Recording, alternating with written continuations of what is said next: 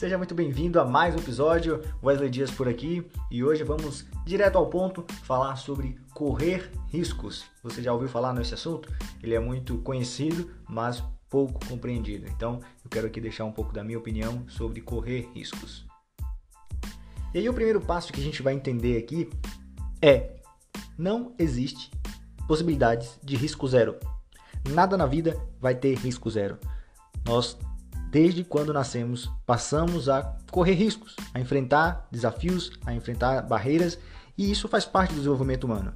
Nenhum ser humano que não é desafiado, nenhum ser humano que corre riscos, seja na vida pessoal ou na vida profissional, vai crescer se ele não estiver enfrentando os desafios, se ele não estiver passando pelas etapas normais que a gente tem que viver é, durante as nossas fases da vida. E aí, partindo deste princípio, eu te pergunto: como é que você faz para correr riscos de forma calculada? Existe alguma maneira de você saber se aquela oportunidade, se aquela decisão que você deve tomar ou não vai ter o risco de forma calculada, de forma previsível, de uma certa forma? Tem como saber isso? A primeira coisa a analisar é se existem alternativas. Você vai olhar para aquela decisão, para aquela situação que você precisa fazer e entender, existe uma alternativa para isso? Então, calcular alternativas é o primeiro passo dentro dessa análise aí do risco. Eu aprendo a fazer riscos calculados, a correr riscos de forma calculada quando eu avalio alternativas.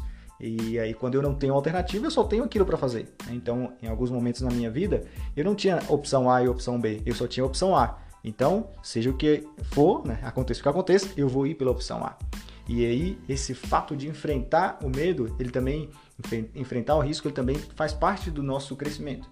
É, ele, ele é, no início, geralmente é mais assustador, vou chamar assim, só que depois, uma vez que você aprende a lidar com aquilo, tudo mais flui naturalmente. E aí você tem que estar pronto para correr o próximo risco. Essa é a verdade. E aí, apesar de você não conseguir ter risco zero, que, que você pode fazer? Você pode buscar alternativas para reduzir as chances de erro. Você pode tentar controlar algumas variáveis que são controláveis dentro do processo.